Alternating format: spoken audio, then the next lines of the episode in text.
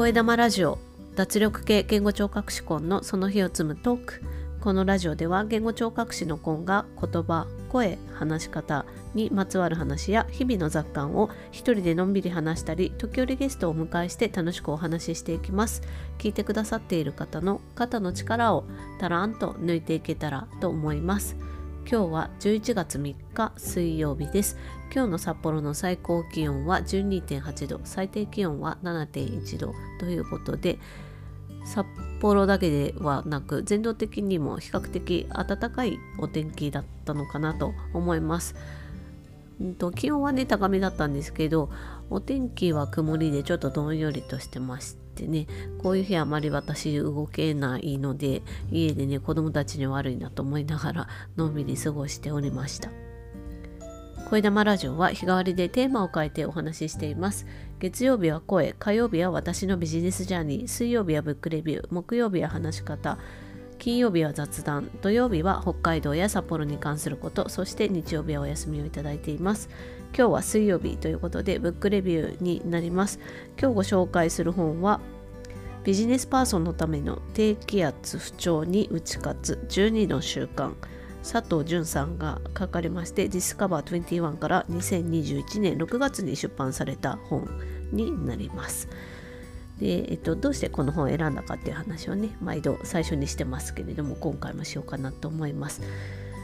10月半ば過ぎくらいからですかね天気の低いいや天気が悪くて気温が低い日が増えてきたなというふうに感じています。でもともと私天気が悪いと頭が痛くなったりめまいのような耳鳴りとかねそういった感じで不調になることが多くてですねある時ねふとそんな話を友達にしたらこの本をね紹介されたんですよね。それはあの6月のことだったんですけどこの本がちょうど出版されるっていう時にねこんな本が出てるから読んでみたらいいんじゃないかってえっと教えてくれた方がいてですね。なんですけれどもちょっとあの気を逸してですね本は持ってたんですけどなかなか読む機会がなくてですね。で先週あの睡眠の本を読みましたね、えっと、タイトルなんだったっけな。長い本でしたけど。睡眠こそ最強の解決策であるっていう本をねあの先週読んでですねやっぱ体の調子を整えるっていうこと今関心が高いのででさらにね私のこの天気との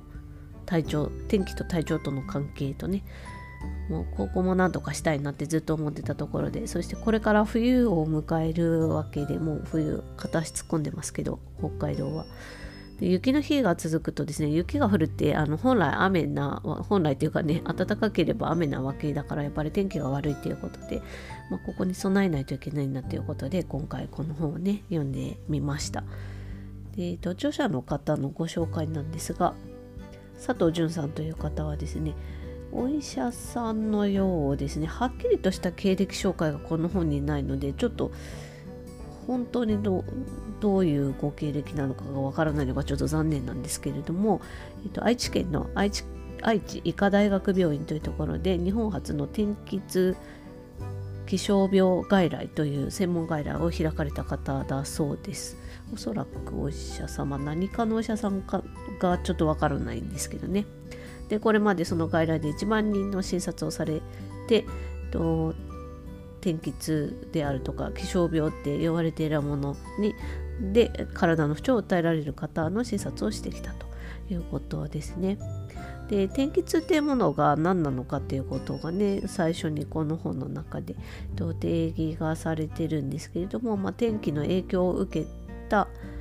状態での頭痛とか関節痛ということになります天気との関連があるっていうことですね頭痛とか関節痛が。で、うんと、具体的にどういう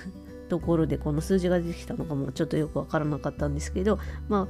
あ、あの診察今までたくさんの人数されてきた中で4人に1人ぐらいの割合でこの天気の影響を受けて体の不調につながっている方がいらっしゃるんじゃないかっていうことがねこの著者の佐藤淳さんは、えっと、感じられていたということで今回この本をね書かれるっていうことになったそうなんですけどこの天気と体調不良の関係を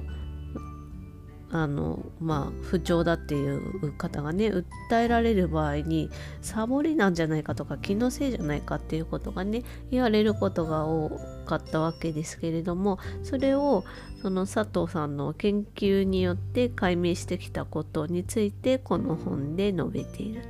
ということだそうですね。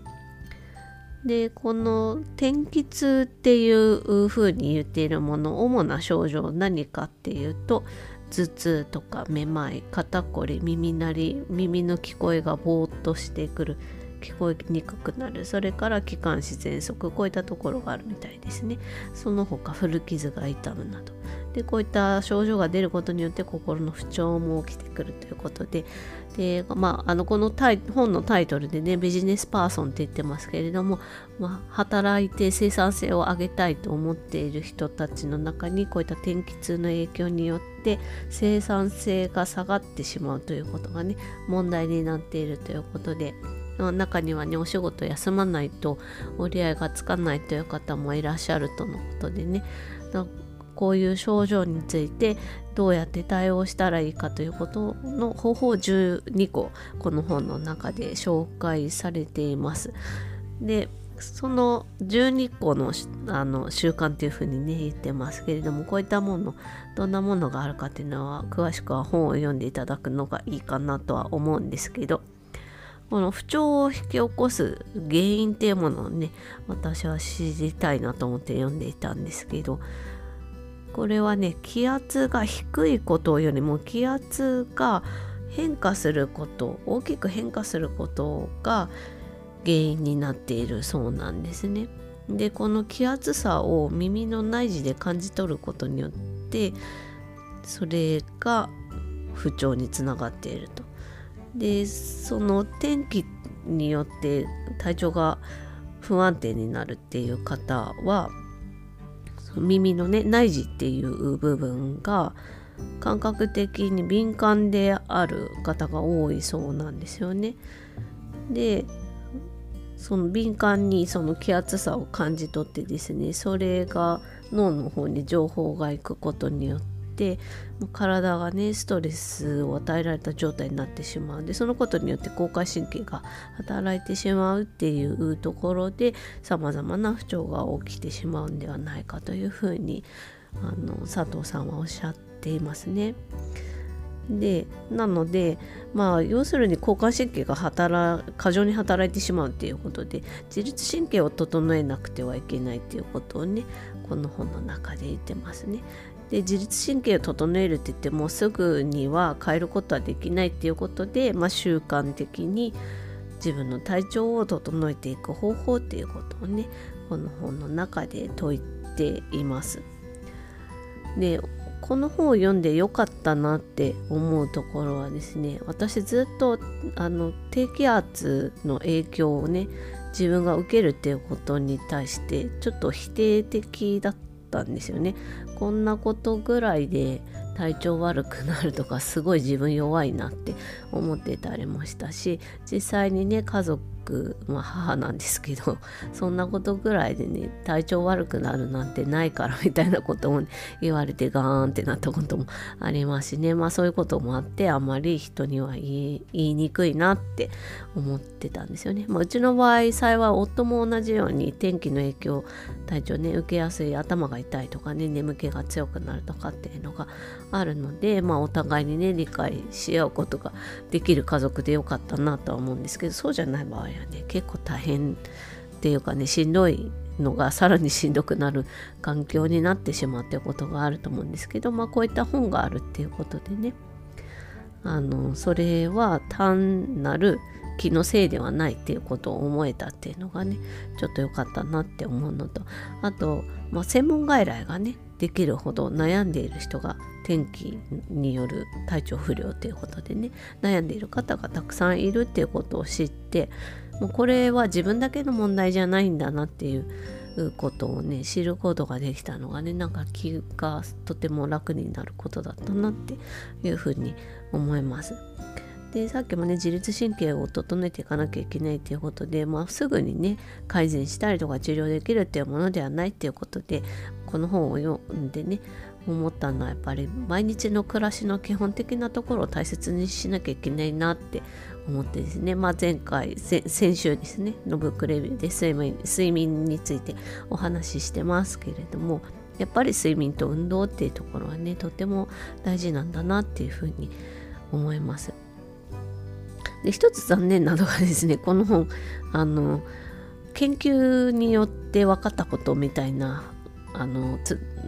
記述がねいくつかあるんですけどその研究がねこの著者のご本人のみのものであるみたいなんですよね。はっきりと書かれていないっていうところがちょっと私は気になっていて ですね他のあの研究されている方がね国内国外でどうなのかっていうのも知ることができたらなって思います。やっぱりあの天気なので地理的条件の影響もあるでしょうしあるいはあの人種であったりとか文化の影響っていうものはどうなのかなっていうところがねもうちょっと知りたいななんてこの本を読んで思いました。で、天気の影響によって体調不良っていうことが起きえるっていうことがねまあこの本を読んだことによってあのただの気のせいじゃないっていうことが分かったのでね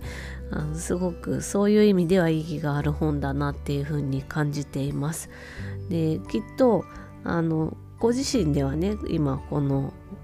声玉ラジオの配信聞かれていてご自身では天気に影響されないっていう方多いかとは思うんですけどもし周りにねなんとなく辛そうにされている方がいらっしゃる場合は天気